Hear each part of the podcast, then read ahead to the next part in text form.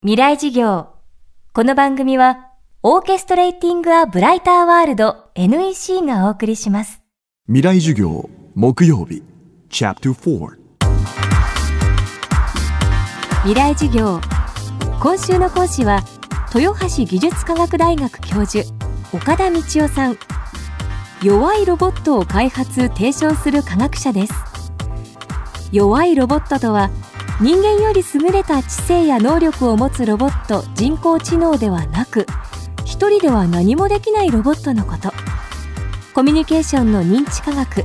社会的関係論的ロボティクスなどを専門とする岡田さんはこうした弱いロボットを数々開発。弱さを備えたロボットが人に何をもたらすか考え続けています。未来事業4時間目。ここまでは弱いロボットたちが人にもたらすコミュニケーションの場について紹介してきましたが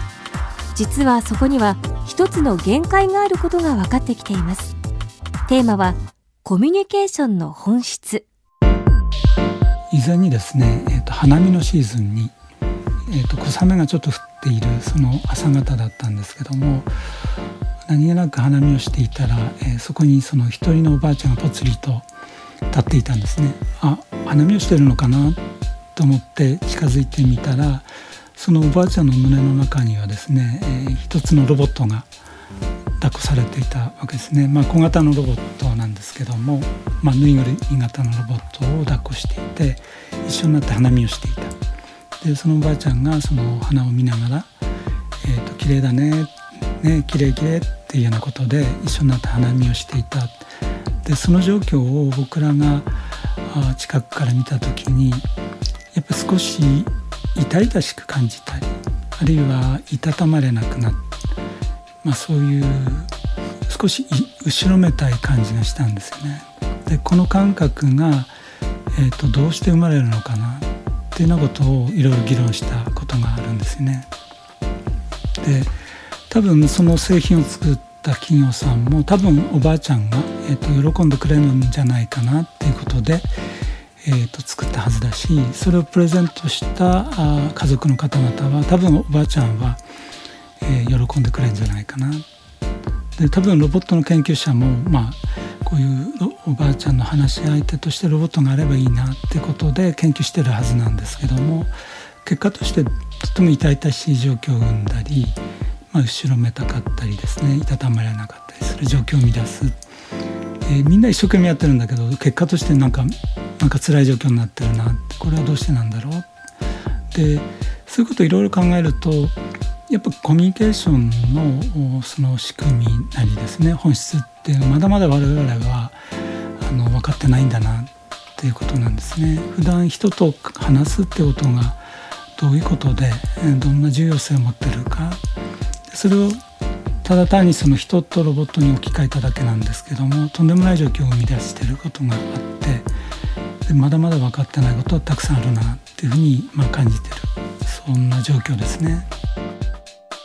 最後に人工知能などがどんどん能力を高めていく中これから私たちとロボットの関係はどうなっていくのか伺いました僕らっていうのはこう常にお互い完結な部分を補い合ってるっていう要素があるんですね。支えつつ支えられるような関係があるんですけどもロボットもですね自分の体あれ自分っていうのは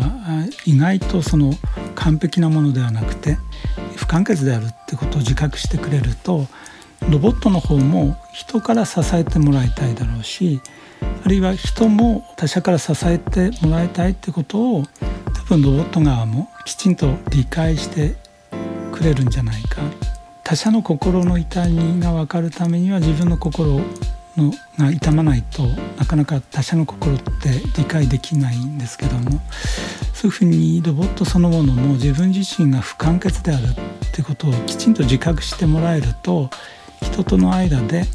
支えつつ支えられる関係がうまく作れるのかなっていうふうに思ってるんですね。で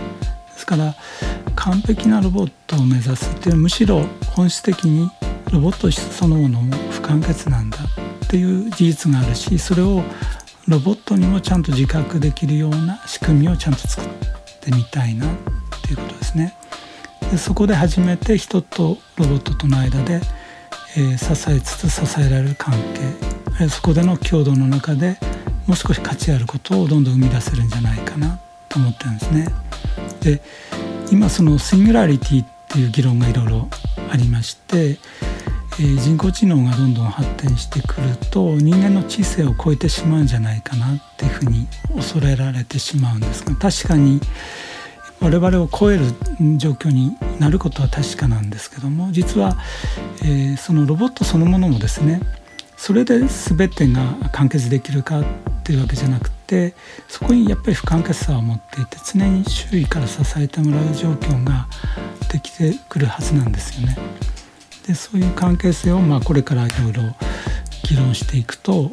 まあ、もっと人とロボットとがですね、まあ、パートナーとして寄り添う関係になるんじゃないかなっていうふうに思ってるわけです未来授業今日はコミュニケーションの本質をテーマにお送りしました来週は日本セキュリティマネジメント学会常任理事萩原英光さんの講義をお送りします